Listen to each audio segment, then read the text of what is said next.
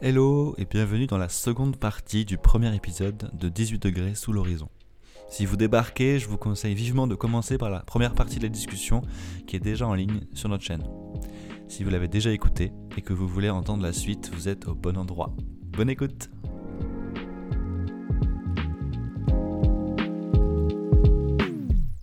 Moi, ce qui me vient à l'esprit, c'est euh, que je vois, l'ampleur que ça a, l'école dans la vie, et en même temps, je vois aussi euh, l'ampleur qu'on peut se donner, qu'on qu'on nous donne, à, à aussi euh, ne pas rentrer dans le jeu, et du, du pouvoir d'agir qu'on a, euh, ou pas, et comment est-ce qu'on en a, plus ou moins, de, de, de, de, stepping back, d'avoir un peu plus de recul, de se dire, bon, c'est que des notes, c'est que un établissement où je rentre et je ressors et après j'ai une autre vie à côté et, et ça me définit pas forcément.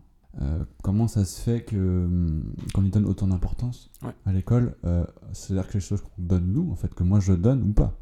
C'est-à-dire que d'autres personnes peuvent en donner, oui, les professeurs peuvent en donner beaucoup.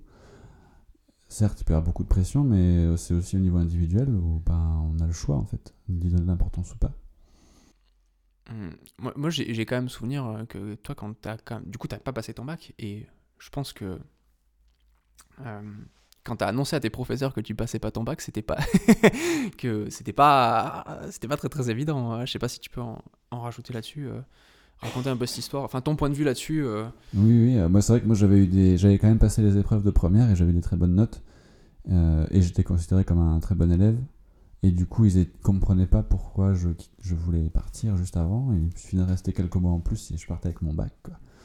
Oui, t'es Euh, parti deux, deux, trois mois avant le bac, quoi, je c'est ça. quelques mois avant. Et tu l'aurais eu largement, Oui, je l'aurais eu, ouais. très Oui, très oui. largement. En plus j'ai perdu mes notes à jamais quoi, des épreuves Ah que j'ai déjà faites, je Ah, peux je pas, pas. les garder. Ah quoi. ça, je savais pas. Ok.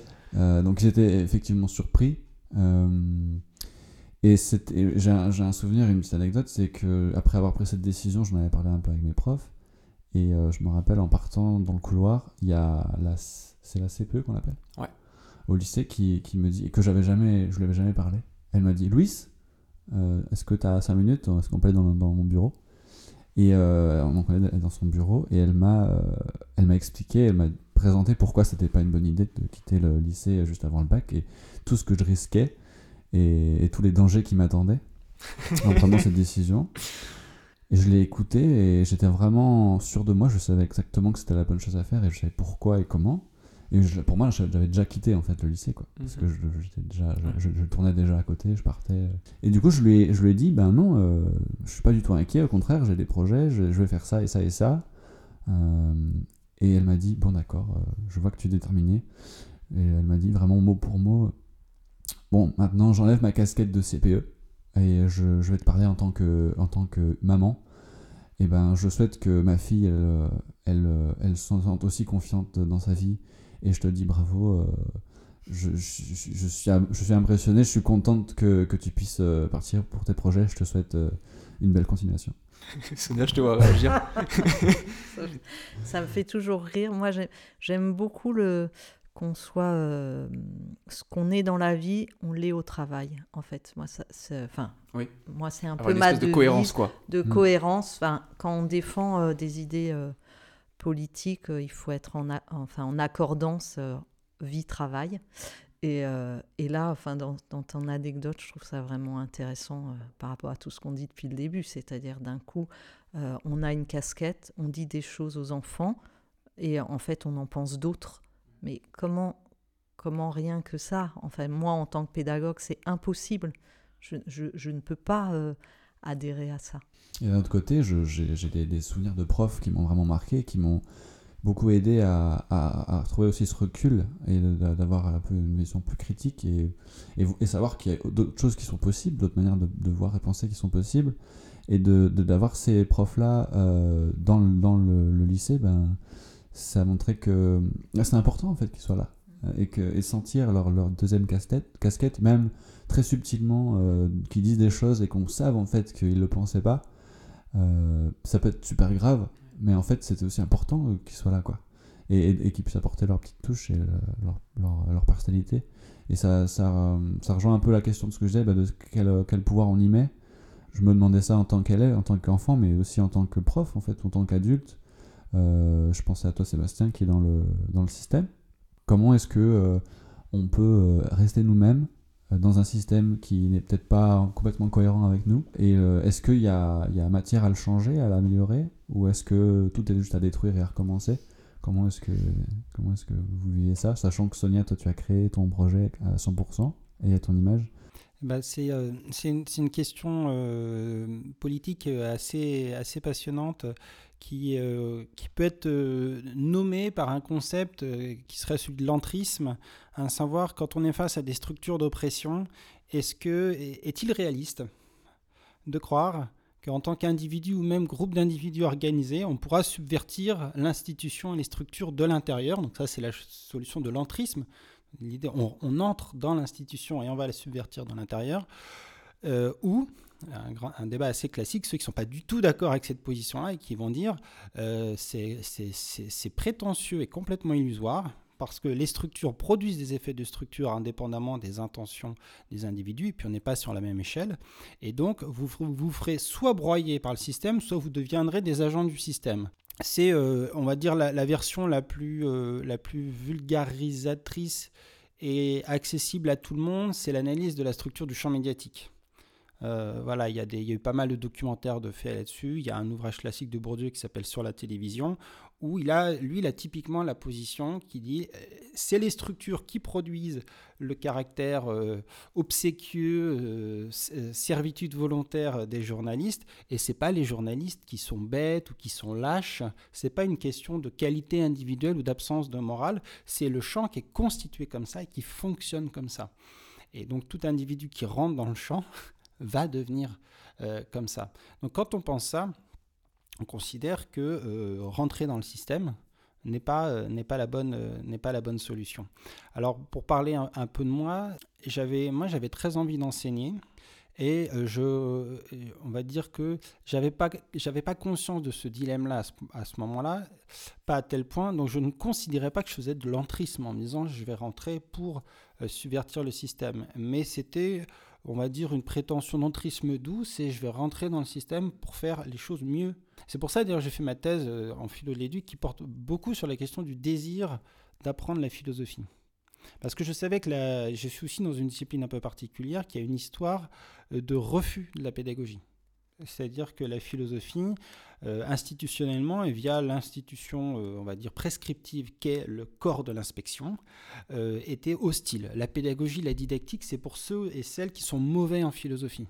En parlant, D'accord. de- en parlant des profs. hein. C'est-à-dire, relis, relis Descartes, relis Kant, et si tu connais bien tes philosophes, tu intéresseras tes élèves, et toutes les techniques pédagogiques étaient vécues comme des trucs euh, euh, techniques, méprisables, euh, bons pour le primaire. Donc il y a aussi toute une, toute une, tout- quelque chose qui est lié au fait que la philosophie ne s'enseigne qu'en terminale, c'est pour les adultes, etc. etc. Je voulais faire euh, mon sujet là-dessus en me disant on n'est jamais mieux servi que par soi-même, parce que je savais que je n'aurais pas de formation de pédagogie en tant que futur euh, professeur de philosophie. Et là, euh, la première chose que j'ai découvert la première année de ma thèse, c'est mais mon Dieu, je rentre dans une corporation et un métier complètement réactionnaire et élitiste. Euh, Voilà, c'était presque l'avant-garde du système scolaire, c'est-à-dire une discipline. Euh, faut pas oublier que l'année de, de terminale s'appelait la classe de philosophie avant. Ne- N'accédaient à la terminale que ceux que les professeurs de philosophie euh, acceptaient. Donc c'était Parcoursup avant l'heure. Sinon, vous vous arrêtiez en classe de rhétorique. L'ancienne première, c'était la classe de rhétorique. Donc ils avaient, ils avaient ce sentiment très intériorisé d'avoir le pouvoir de sélectionner l'élite.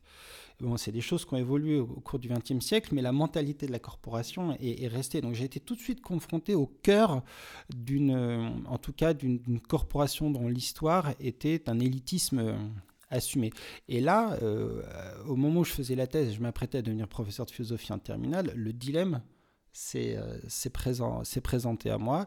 J'ai enseigné en terminale et euh, j'ai euh, eu le- le plaisir et les tourments de débattre avec tous les collègues de philosophie qui se posaient ces questions-là.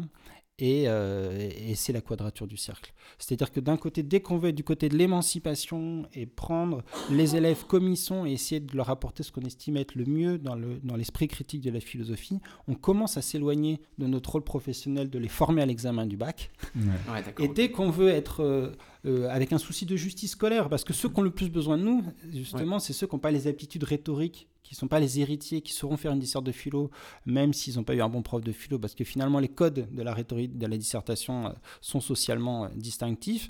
Et donc, on a ce souci de justice scolaire, et là, on est, on est ramené par l'institution qui nous force à les normaliser avec des exercices très codés particuliers qui ne conviennent pas à tout le monde, et on commence à abandonner on va dire, la fibre émancipatrice de la philosophie. Et le fait d'être prisonnier de cette année d'examen rend euh, la situation de la philosophie euh, très, euh, très complexe Moi, je comprends, de, c'est pour, de- de ce ça. point de vue-là. hein. C'est pour ça que je suis parti du lycée, c'est justement parce que la terminale c'était vraiment axé à fond bac. Ouais. Moi j'ai- j'ai- j'ai- je m'en foutais du bac et du coup ça m'a saoulé quoi. Mm. J'ai adoré le lycée jusqu'à ce que ça, voilà, jusqu'à ce qu'on en arrive là. ouais.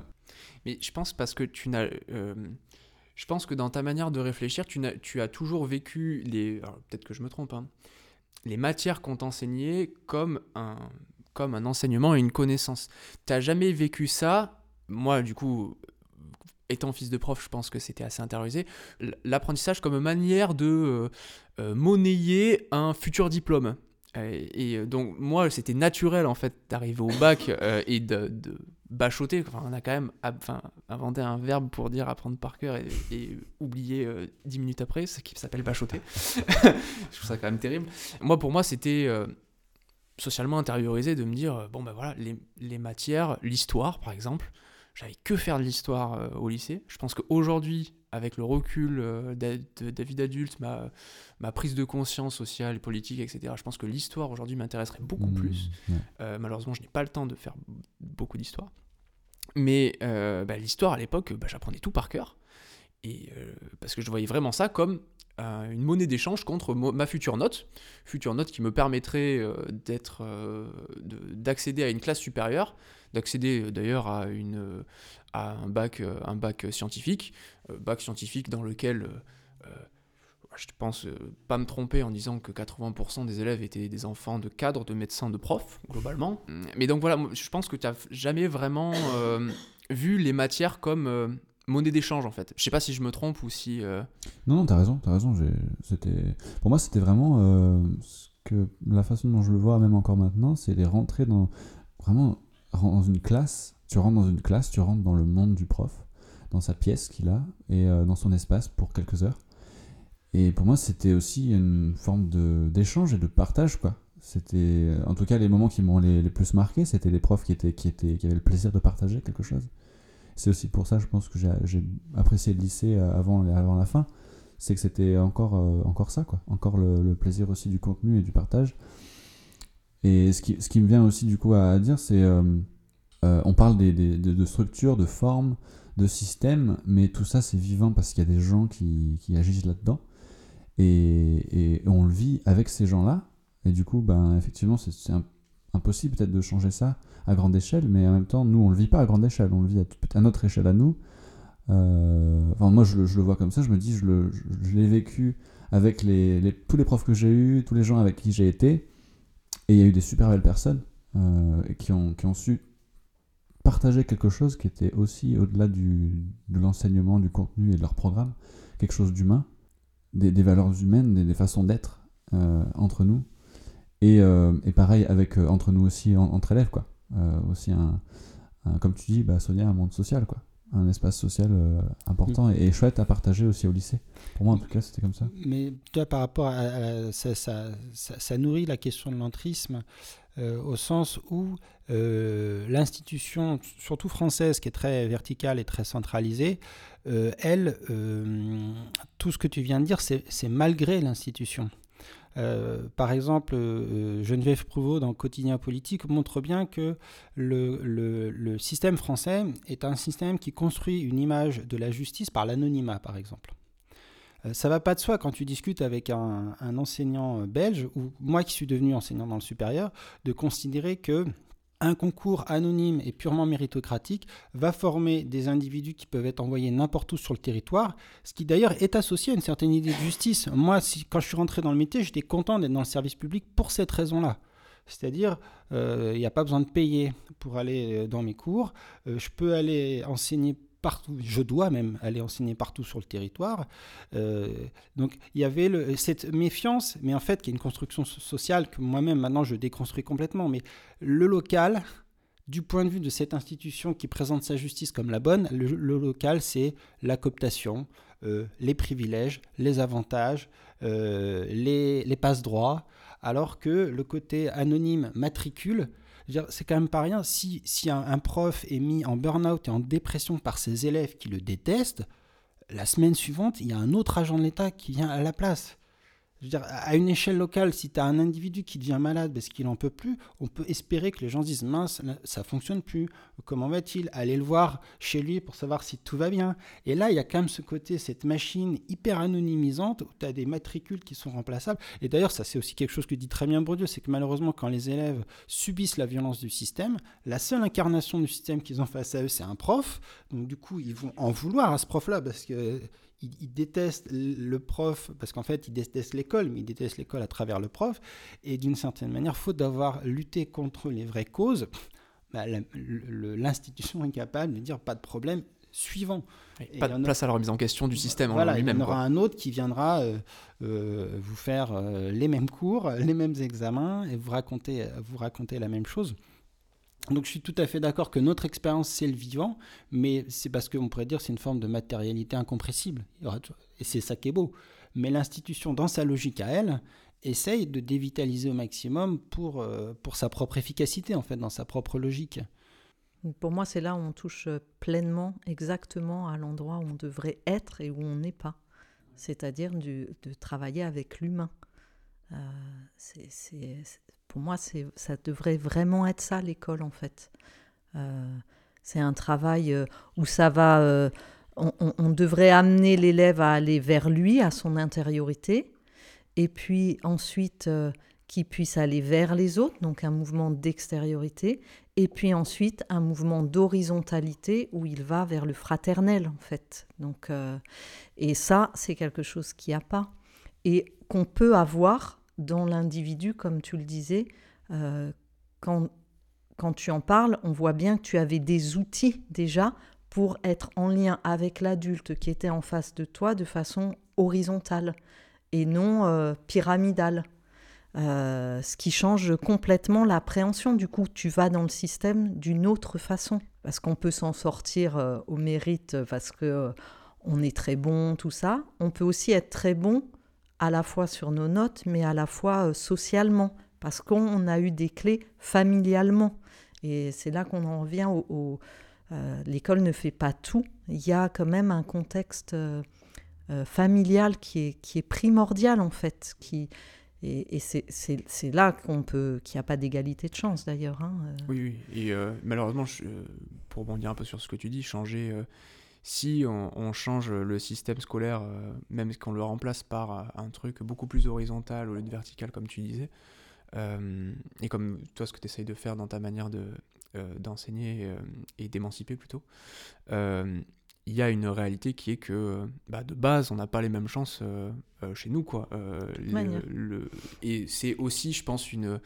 T'en parlais un petit peu tout à l'heure, Sébastien un des rôles de l'école étant de légitimer les inégalités, parce que quand tu euh, vois que bah, le fils de, professeur ou le fils de médecin, il a forcément des meilleures notes que le fils de l'ouvrier ou du chauffeur Uber, bon bah t'intériorises que bah, peut-être qu'il mérite en effet plus que moi sa position sociale. Ça fait quand même de nombreuses fois qu'on emploie euh, l'expression égalité des chances, mais quand on déconstruit le concept, ça c'est typiquement un mauvais concept, euh, au sens ça relève quasiment de la langue parce qu'on pourrait dire que déjà soit il est tautologique, c'est-à-dire il répète deux fois la même chose.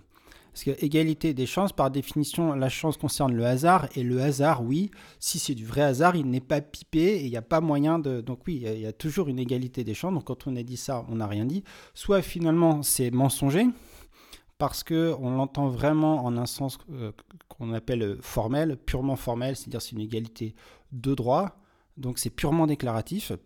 Est-ce que ça m'a... C'est à nouveau une abstraction, hein?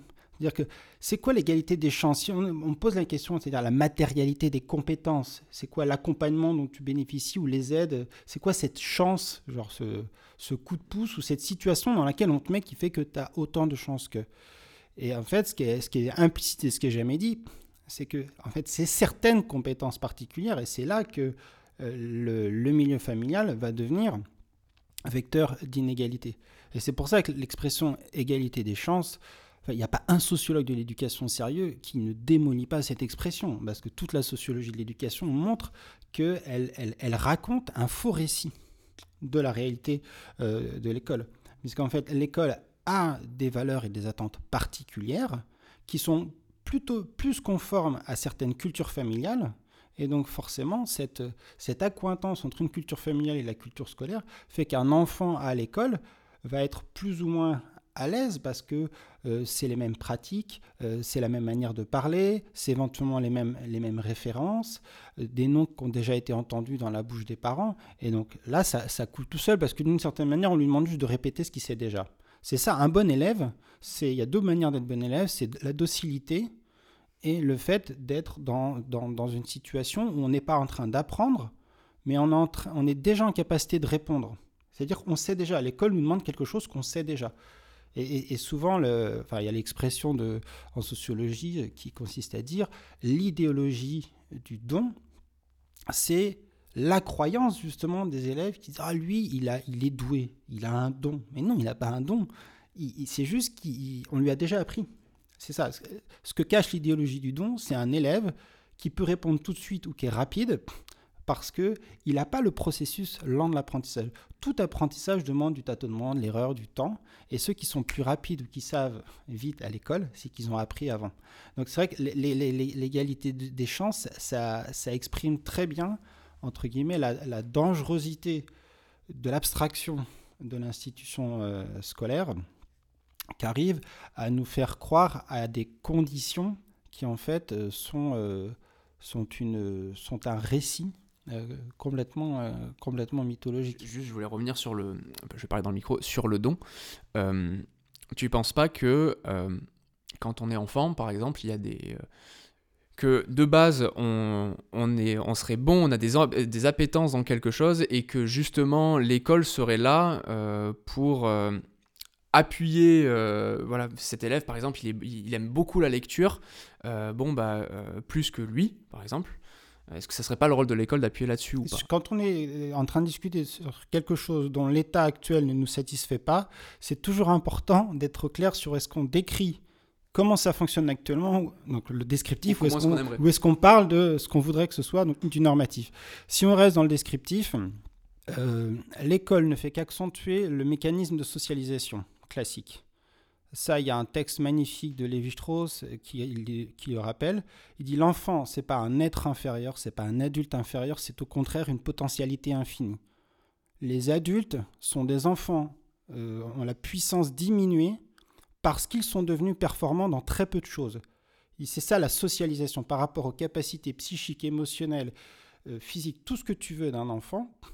Un enfant, c'est quand même la plasticité, la plasticité cérébrale capable d'apprendre une des 5000 ou 10 000 langues parlées par les cultures humaines. Il n'y a pas un adulte qui peut faire ça, mais tout être enfant, dans quelque culture qu'il soit, saura apprendre la langue de ses semblables. Le, le problème avec l'école et avec la socialisation, c'est que les adultes ou la société qui les accueille n'est intéressée que par une infinité des compétences dont ils sont capables. Et c'est là où va y avoir une injustice terrible. C'est qu'à partir du moment où l'attention des adultes ou des enseignants est focalisée uniquement sur moi, ce qui m'intéresse, c'est que tu saches faire ça, ça et ça. Et en plus, met des mots de légitimation là-dessus, typiquement euh, le mot intelligence, donc qui apparaît dans la langue française à la fin du 19e siècle. Hein. Avant, ça n'existe pas, parce qu'en fait, c'est une idée, là aussi, très abstraite, très étrange, qui est liée à la création de l'école eh ben, euh, les élèves, voire les parents, etc., vont intérioriser ça et vont dire je suis un cancre, moi je suis pas intelligent, j'ai pas de don, je sais rien faire, qui veut rien dire en fait. tu sais faire plein de choses, mais en ils sont tirés, c'est-à-dire que l'école, au lieu peut-être de soutenir, d'appuyer ou de pousser vers, ils sont tirés vers ce qu'on attend d'eux et tout ce qui va tout ce qui va diverger va être soit même pas reconnu, même pas vu. C'est-à-dire qu'un adulte qui n'a pas cette attention va même pas voir parce qu'il sollicitera jamais l'enfant de ce côté-là, ou alors va être dénigré. C'est-à-dire que dès que l'enfant va déployer des puissances qui ne sont pas celles que veut l'adulte, il va les délégitimer par la moquerie, par l'esprit de sérieux en disant c'est pas bien de faire ça, ou tu sais, si tu es un garçon, tu devrais pas jouer à la poupée, les garçons ça joue pas à la poupée. Donc la socialisation, c'est un gros processus, on pourrait dire, de nettoyage, et qui va euh, du coup euh, poser des problèmes, en fait, qui sont des faux problèmes. Comment intéresser l'enfant C'est le problème de l'adulte qui veut que l'enfant fasse telle chose et qui en fait ne s'intéresse qu'aux techniques manipulatoires qui vont me permettre de le faire s'intéresser à l'activité que je veux qu'il fasse. Donc il y, a des problématiques pédagogiques comme la problématique euh, très malheureusement répandue de la motivation, qui quand on prend un point de vue critique sur ce qu'est l'accompagnement de l'enfant n'a juste aucun sens. Dans toutes les pédagogies critiques et alternatives, que ce soit du début du XXe siècle, Montessori, Freinet, Dewey, De Crowley, ils démolissent le concept de motivation, parce que pour eux, justement, la motivation, c'est la question que se pose un maître qui veut instaurer un rapport de pouvoir et qui veut forcer les élèves à faire quelque chose.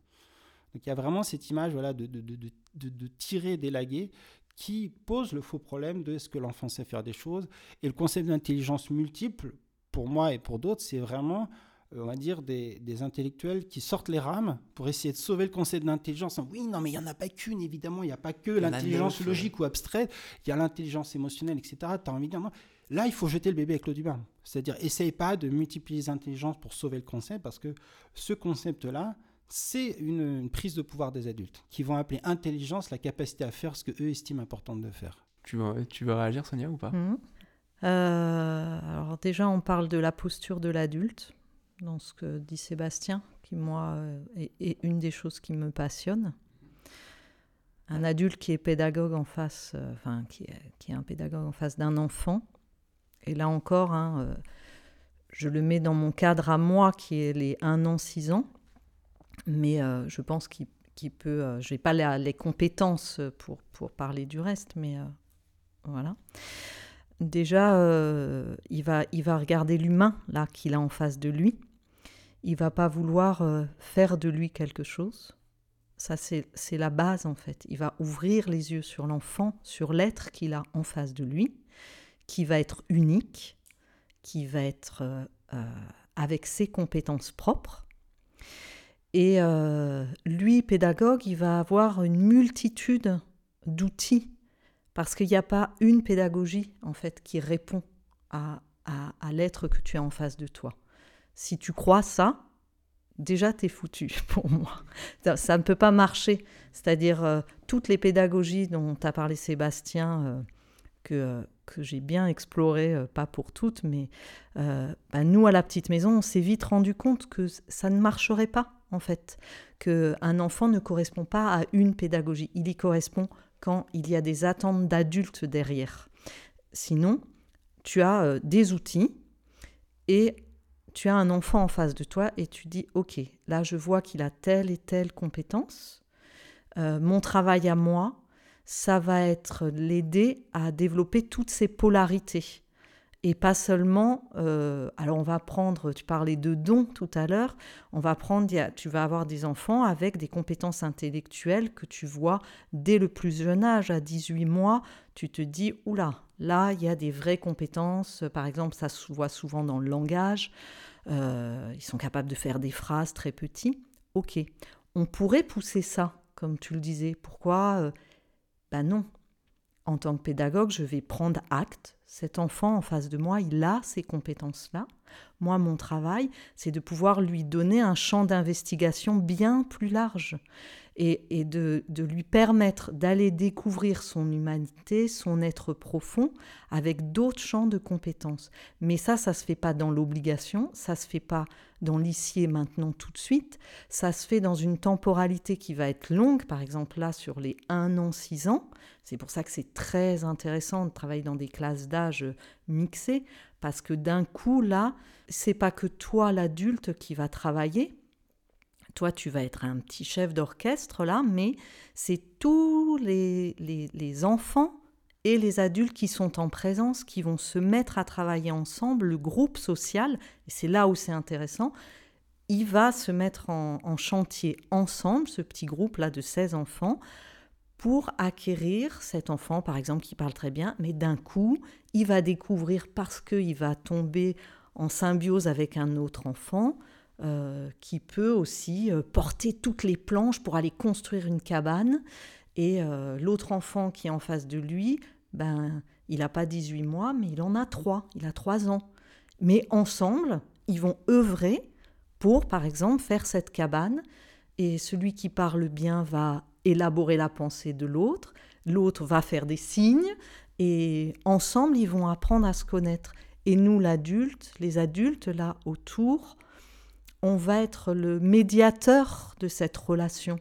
On va être là pour les supporter, pour les aider, pour gérer éventuellement euh, euh, les conflits qui peuvent arriver, parce qu'on est Là, euh, tu as une micro-société, ils sont pas d'accord, ils vont pas être d'accord forcément. Il y en a un qui va vouloir mettre la planche comme ça, l'autre il va vouloir la mettre autrement. Il y en a un, parce que c'est tout petit, hein, ce dont je parle là, c'est des enfants, euh, je l'ai encore vu vendredi, euh, c'est des enfants qui ont, il y en a là qui ont un an et les autres ils ont trois, voire cinq ans et demi. Et c'était trop formidable. Là, ils avaient construit tout un parcours, mais il y en a qui avaient projeté avec ces planches que c'était les petites voitures qui allaient rouler dessus, et les autres, eux, ils avaient projeté qu'ils allaient grimper sur ça. Donc euh, la conception architecturale n'allait pas pour les uns ou pour les autres parce que c'était un peu euh, bancal leur histoire. Donc moi, mon travail a été d'être là, d'attendre, avec euh, de sécuriser, que chacun soit en sécurité évidemment, et d'intervenir le moins possible en fait, que l'enfant il sente que tu es présent à lui, que tu vas être là s'il est en danger ou s'il a besoin de toi pour l'aider à faire quelque chose. Mais moi, mon travail, c'est vraiment de, de, de, venir poser ma main là juste au-dessus pour qu'il puisse passer la marche sans le brusquer, sans entraver du tout le processus d'apprentissage qui est en train de se faire à l'intérieur de lui, que je ne peux pas maîtriser, que je ne, dont je ne vois qu'une toute petite parcelle en fait. Euh, je, ne vois presque rien de ce qui est en train de s'élaborer. Et je ne le verrai que dans quelques mois, des fois quelques années, où je me rappellerai, je me dirai, ah tiens, il a fait ça, et maintenant il fait ça. Mais là, il y a eu peut-être 5, 6 mois. Et on va le voir très bien, parce que ça, ça va vous parler à tous, c'est la marche. Un enfant, on ne lui apprend pas à marcher. On est d'accord, on va pas... Euh, l'enfant, il va marcher, tous les êtres humains, ils vont marcher, sauf enfants porteurs de handicap. Mais pendant la première fois où tu vas voir l'enfant passer du quatre pattes à se mettre debout, et la foi où il va réellement se mettre à marcher, mais il peut se passer euh, six mois, des fois peut-être un an pour certains enfants. Enfin, j'exagère pas un an, mais six mois bien correctement. Et là, c'est toujours très beau de voir les adultes qui sont très pressés que leurs enfants marchent, parce qu'on est trop pressé en fait sur l'apprentissage. Chacun a son rythme et qui vont donner la main à l'enfant et le, le, tirer réellement pour, euh, pour qu'il marche. Et moi, je passe mon temps à dire non, surtout, surtout ne prends pas sa main.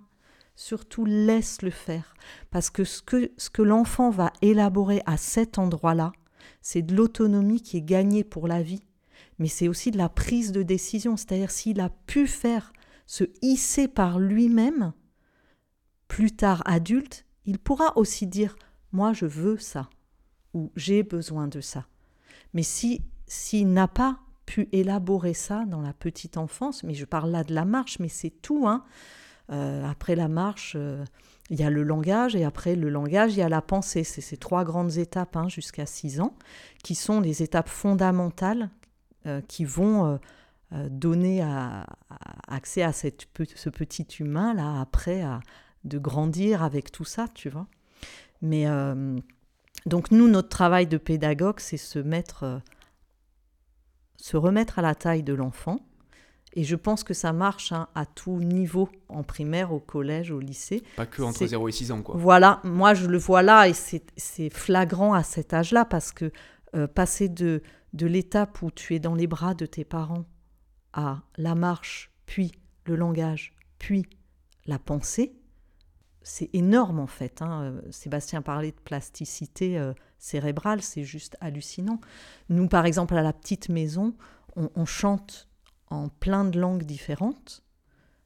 Euh, les enfants, ils chantent ça comme si... euh, Naturellement, quoi. c'est au bout d'un moment, une fois qu'ils ont acquis, voilà, on chante pour plein de choses, pour le repas, pour, pour ranger, pour voilà, parce que le chant, ça relie à la joie aussi. Et euh, ils chantent. Et d'un coup, tu les entends euh, chanter en anglais, tout d'un coup. Ils savent pas forcément ce qu'ils disent. Mais eux, c'est une sonorité, c'est quelque chose. Les canaux s'ouvrent et hop, une fois que tu l'as ouvert, ben ça y est, c'est engrangé. Euh, Après, ça s'oubliera hein, parce qu'il va faire un tri sélectif. Euh, Il va sélectionner sa langue maternelle pour parler, mais voilà. Donc, pour moi, il y a. Je voulais revenir parce que c'est par là de là que je suis partie. C'est le rôle du pédagogue qui, pour moi, est fondamental. Et pour être pédagogue, il me semble d'abord qu'il faut être passionné, évidemment, mais il faut aussi avoir envie de travailler sur soi. Tu ne te mets pas en face d'un humain, quel qu'il soit, à n'importe quel âge qu'il ait, sans avoir toi-même euh, un travail personnel sur toi. Parce que tu vas être. euh, L'apprentissage, c'est une chose, trans- transmettre un savoir, c'est une chose, mais avant tout, c'est euh, la relation, et, tu le disais parfaitement bien, Louis, c'est la relation que tu vas créer avec le professeur qui va faire que tu as envie d'apprendre. Tu vas, tu vas te mettre en lien avec un humain. Et on l'entend, tous les enfants, ils disent Oh, j'ai aimé cette maîtresse, trop bien. Ils nous ont marqué à vie, les profs, Voilà. les super profs, ils nous ont tous marqué à vie. Voilà, ils ont changé quelque chose dans notre vie. Mais ils ont changé pourquoi ces gens-là? Parce qu'ils se sont mis à notre niveau. Parce qu'ils ont su, là, laisser leur savoir de côté, se dire, OK, je veux toucher là l'enfant. Le cœur. Le cœur, ouais, quelque Cœur chose. euh, ben, on parle bien hein, chez Montessori, chez Steiner, euh, chez tous ces pédagogues, là, on parle euh, main, euh, cœur et tête. On parle d'affect, hein, du coup. hein. et ça, dans l'éducation nationale, ça se dit pas. Ouais. Et les enseignants qui travaillent avec ce rapport-là, et pour le coup, hein, j'ai plein d'amis qui sont enseignantes, ben, il se passe autre chose. Et d'abord, elles ont du plaisir. Oui, ils ont du plaisir. Parce que c'est aussi ça, travailler avec euh, de l'humain, c'est avoir du plaisir, transmettre un savoir. Enfin, j'imagine, pour Sébastien, c'est un plaisir. Enfin, moi, j'ai du... je vais au boulot avec du plaisir. Je me dis aujourd'hui, moi aussi, je vais apprendre quelque chose de l'enfant qui est en face de moi. Je ne sais pas tout. Et tous les jours, en fait, si je me... Vraiment, je... Je suis là avec l'enfant pleinement et entièrement, avec mon être à moi et avec lui en face de moi, ben dans la fin de ma journée, je peux dire que j'ai appris quelque chose. Je ne m'ennuie jamais, je ne peux pas m'ennuyer. Tous les enfants qu'on entend dire qui s'ennuient. Pourquoi tu t'ennuies à l'école? C'est pas possible en fait, tout ce que tu as à apprendre. Et je voulais donner une- aussi un truc qui, qui me vraiment me tient à cœur. L'école, ça pourrait être vraiment trop chouette aussi, hein, mais il y a aussi toute une, une dimension de la corporéité qui n'est pas là. Il n'y a pas de corps à l'école. On est assis On- sur le bureau. On est assis. Moi, là, ça y est, ça fait je sais pas combien de temps qu'on est assis. Je n'en peux plus. Là, depuis tout à l'heure, je me dis, oula, il va falloir que je bouge. 1h20. Mon- je- J'essaie d'écouter Sébastien. Je me dis, oh, ça y est, mes neurones s'arrêtent là. Parce que j'ai besoin d'oxygène, en fait. Mon corps, il a besoin de s'oxygéner. Et quand j'ai fait ma formation d'assistante maternelle, c'était, j'ai redécouvert pourquoi ça avait été tellement terrible pour moi l'école. Je, moi, danseuse, puisqu'après j'ai fait de la danse 25 ans, pendant qu'elle parlait, la personne, la formatrice, je lui disais, je ne peux plus rester assise en fait. Je plus rien ne rentrait dans mon cerveau. J'ai besoin de me lever. Donc je me levais avec mon cours là, et je pouvais l'écouter juste parce que j'étais debout. Et en fait, à l'école, combien de temps il passe 7 heures assis? Mais comment comment le cerveau peut engra- engranger des choses? En fait, c'est juste pas c'est juste pas possible. En fait, c'est fou qu'on ait fait des qu'on fa- on fait des... Les neurosciences montrent plein de trucs en ce moment. On fait des études sur le cerveau et on en est encore, on a l'impression d'être au b à bas de ce qu'on peut faire en fait. Et, euh, et tout pour euh, tout ce qu'on s'est dit euh, tout à l'heure, hein, parce qu'on veut asservir les Ouais, gens, ça, ok. Mais pour voir ces ados, j'en ai quelques-uns à la maison, ils, voilà, ils le disent quoi. Ils ont plus envie de ça. Ils ont envie de faire autrement, de qu'on leur donne un peu d'espace, pas qu'on leur, c'est pas, ils veulent pas qu'on ne leur euh, retransmette pas du savoir, ils veulent que ça soit fait autrement. Donnez-moi la possibilité, redonnez-moi le pouvoir d'apprendre en fait. On est en train de tuer juste ce qui fait le, le être dans la vie, c'est euh, avoir envie d'apprendre tout le temps. Enfin, moi, j'ai tout le temps envie d'apprendre. J'ai tout le temps envie de rencontrer des autres, de me dire tiens, euh, ils vont me dire quelque chose, je vais avoir envie de chercher. euh, Quelqu'un me dit un truc, je vais. En plus, maintenant, on a Internet, là, on peut y aller, c'est trop génial, quoi. Si je me permets de rebondir, il y a quelque chose que, que tu dis, euh, que tu as dit plusieurs fois, qui, qui est extrêmement importante, à mon avis, à saisir euh, pour comprendre la spécificité de l'école, c'est cette idée de réciprocité. Tu as, dit, voilà, à la fin de la journée, je pense avoir appris quelque chose, etc. Et dans la logique de l'institution, la réciprocité est, structurellement empêchée. C'est-à-dire que l'enseignant, euh, il il est statutairement professeur. Et ça veut dire que c'est comme si, euh, si on dit enseignant, la personne qui partage un savoir, donc qui apprend à quelqu'un, et apprenant, bon, c'est le, c'est le mot, mais ça- c'est utile, on va voir. L'apprenant, c'est la personne qui apprend quelque chose de l'autre. Ça, c'est une fonction qui peut circuler en permanence dans la réciprocité. Or, l'école, elle propose des statuts, le professeur et l'élève, avec cette, euh, cette injonction que seul le professeur sera enseignant et l'élève sera toujours apprenant. Et d'ailleurs, si je peux faire une Euh, petite et- parenthèse, euh, le- l'enfant, euh, ça vient du latin de celui qui ne parle pas. Ouais, infants. Ça, c'est une des grandes violences de l'institution que d'assigner, c'est une forme d'assignation identitaire. Si tu es enseignant, c'est toi qui sais, et toute la logique des concours, de la légitimation, de l'adoubement par le concours, c'est maintenant tu es passé de l'autre côté. Jusqu'à étudiant, tu es celui qui apprend. Maintenant, ça y est, tu vas être celui qui sait. Donc, peu de remise en question. De toute façon, les programmes ne, ne- le permettent pas. Et il y a, y a beaucoup de- d'enseignants, notamment de jeunes enseignants, qui sont terrorisés à l'idée de ne pas savoir devant les élèves. Parce qu'ils ont intériorisé que leur rôle maintenant, c'était d'être celui ou celle qui sait. Et donc, l'aveu d'ignorance, c'est pas possible. Et surtout, quelle représentation des élèves on se fait si on s'imagine qu'on n'a rien à apprendre d'elles et d'eux?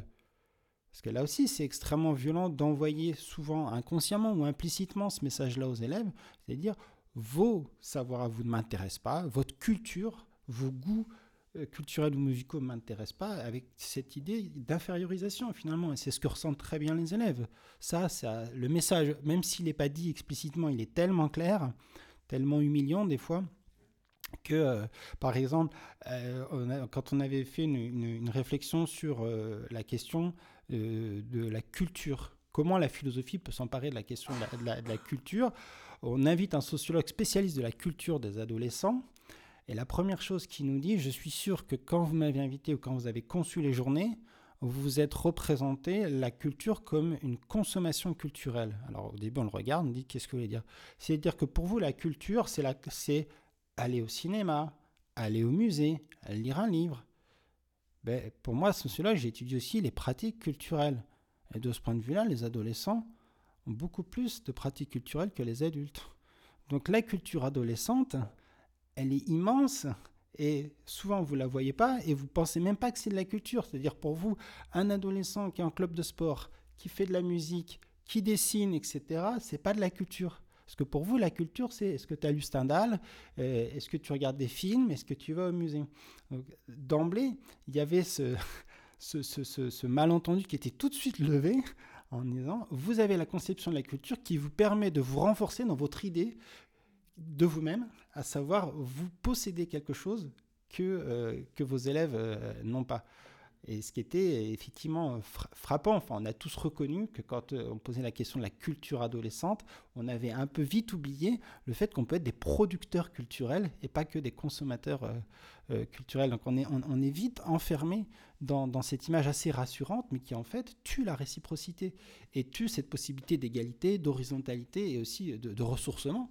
Parce que comment continuer à, aimer le métier euh, de pédagogue si finalement on a l'impression de tout le temps déverser souvent de manière illusoire, hein, parce qu'on a vu tout à l'heure qu'il n'y a pas grand-chose qui, reste, mais en plus sans euh, être dans une relation, en fait, parce qu'une relation, c'est forcément réciproque. Et une relation, on pourrait considérer que relation unilatérale, c'est un oxymore, un mot qui n'a pas de sens. C'est pas, pas une relation. Si c'est unilatéral, c'est pas une relation. On pourrait dire c'est peut-être un rapport de pouvoir ou un rapport de commandement, mais c'est pas une relation humaine au sens euh, strict. Et du coup, le pédagogue, euh, ça c'est pas moi qui le dis, hein, mais on parle de pédagogue euh, artiste. c'est artistique d'être pédagogue, donc créateur. Donc à partir du moment où il y a une réciprocité, il y a un enrichissement, et tu as de fait ce que tu vas proposer à l'enfant va s'enrichir et tu vas devoir recréer des choses. Tu ne peux pas repartir tout le temps de ce que tu as déjà fait. C'est-à-dire tu as une base, mais elle va s'enrichir de l'être que tu as en face de toi. Et euh, j'entends beaucoup en ce moment, on dit beaucoup euh, que les enfants ont changé, que ça va plus vite, ou euh, voilà. Oui, ils changent parce que le monde change. Et l'école, elle, elle change pas. Pourtant, le monde, il s'est accéléré, il y a plein de choses qui ont changé, mais les enfants, ils sont le témoin de ça. Donc, si tu es en réciprocité avec eux, toi aussi, tu vas rester vivant dans ce monde-là. Et je voudrais juste dire quand même, pour pas qu'il y ait euh, des amalgames, des... je ne suis pas en train de dire que l'adulte ne doit pas être présent. Oui. La liberté de l'enfant, elle s'entretient dans un contenant qui est très clair et qui est définissable par l'enfant. C'est-à-dire c'est une autorité bienveillante, une autorité qui, qui va entourer euh, l'enfant ou l'ado, mais qui est présente en fait. C'est tout là le paradoxe. C'est pas une liberté où tu peux tout faire. Il y a un cadre, il y a un contenant, il y a des règles. Peut-être pour les adolescents qui seraient à définir avec eux, peut-être. Pour les petits, ben, ça va être un contenant qui est qui, est, euh, qui se fait par le champ, où l'autorité est posée par le champ, par, le, par exemple les meubles, ce qu'on a mis comme meuble, comment c'est posé, comment c'est disposé. Du coup, l'enfant va évoluer dans quelque chose où il sent, tu as parlé d'implicite, moi je travaille énormément avec ça. L'implicite, c'est tout le temps, en fait, dans la petite enfant. L'implicite, c'est on va apprendre, l'enfant va apprendre que comme ça, pratiquement. Donc, le travail pour nous, si on veut que l'enfant puisse apprendre de façon euh, pertinente, euh, il faut que le cadre qu'on lui propose soit riche, qu'il y, ait, euh, y ait à manger en fait. L'enfant, il est assoiffé de nourriture quand il arrive. Et, et, ce qu'on lui propose en face, souvent, c'est pauvre en fait. Donne-lui à manger, il a faim. Il te rue dans les brancards, un ado, il va venir taper sur la structure, sur l'autorité, parce qu'il n'y a pas à manger pour lui où la nourriture qu'on lui donne ne correspond pas à ses attentes d'adolescent en fait. Et le petit enfant, c'est pareil. Dès qu'on va voir que des conflits vont arriver, tout de suite, ce que je vais dire, on est quatre à travailler. Hein. Je, parle de moi là parce qu'ils sont pas là, mais on, travaille au consensus toujours. Tout de suite, on va se dire qu'est-ce que nous on n'a pas fait? Pourquoi? Qu'est-ce pourquoi il se passe ça en fait dans le groupe? Et le groupe étant les 16 enfants, plus nous. On est donc 20 ensemble là. Donc qu'est-ce que nous, adultes, quel contenant on n'a pas donné pour euh, permettre que le groupe fonctionne de façon harmonieuse? On va d'abord revenir à nous et puis après on va dire, OK, les enfants, les individus, tiens, qu'est-ce qu'ils ont fait? Qu'est-ce qui s'est réellement passé? Et ça c'est pareil, hein, de l'analyse en fait. Ça aussi, à l'école publique, il n'y a pas d'analyse de la pratique. Comment c'est possible? Tu ne peux pas travailler avec des humains sans un regard extérieur. Parce que ce que tu fais induit quelque chose sur l'autre et vice-versa. On reparle de réciprocité. À la petite maison, on a de l'analyse de la pratique avec une psychologue qui va euh, euh, à la fois nous guider euh, sur des cas d'enfants Euh, vraiment, où on se dit, ben tiens, cet enfant, il nous pose question, par exemple, il a des compétences euh, intellectuelles euh, très prégnantes, comment on fait, est-ce qu'on nourrit ça, est-ce qu'on ne nourrit pas, comment on peut l'accompagner? Donc ça nous met, on travaille en faisant de la lumière autour de l'enfant, ce qui va le porter de façon implicite, il ne le sait pas, mais nous, on est autour de lui. Ou alors, on va travailler sur notre propre équipe. Donc, Analyse de la pratique, ça n'existe pas à l'éducation nationale. Comment un enseignant tout seul dans sa classe, avec des fois 30, gamins, 30 élèves qui ont... Alors moi j'aime à dire, pareil, ça c'est pareil, la terminologie, on parle d'élèves. On ne parle pas d'enfants. Mm. On parle sur deux choses différentes, mais c'est parce que ça me fait rebondir tout de suite. C'est quand des parents viennent me voir pour me dire oh, Je suis dépité, l'enseignant m'a dit ça, ça, ça, ça, ça sur mon fils, je ne sais pas ce que je dois faire, il est nul. Il est... Je dis Non, il n'est pas nul. Donc tu vas retourner voir l'enseignant et tu vas lui parler de ton enfant.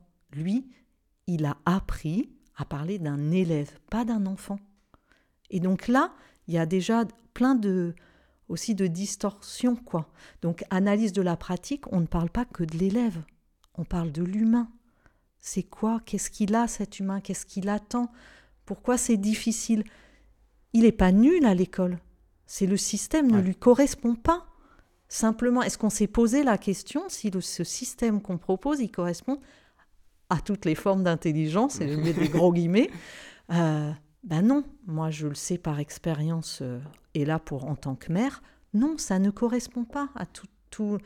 Moi, par exemple, je pense personnellement que ça ne me correspondait pas, que c'était euh, et pour j'étais pas plus bête qu'un autre ou qu'une autre. J'étais simplement pas à la bonne place.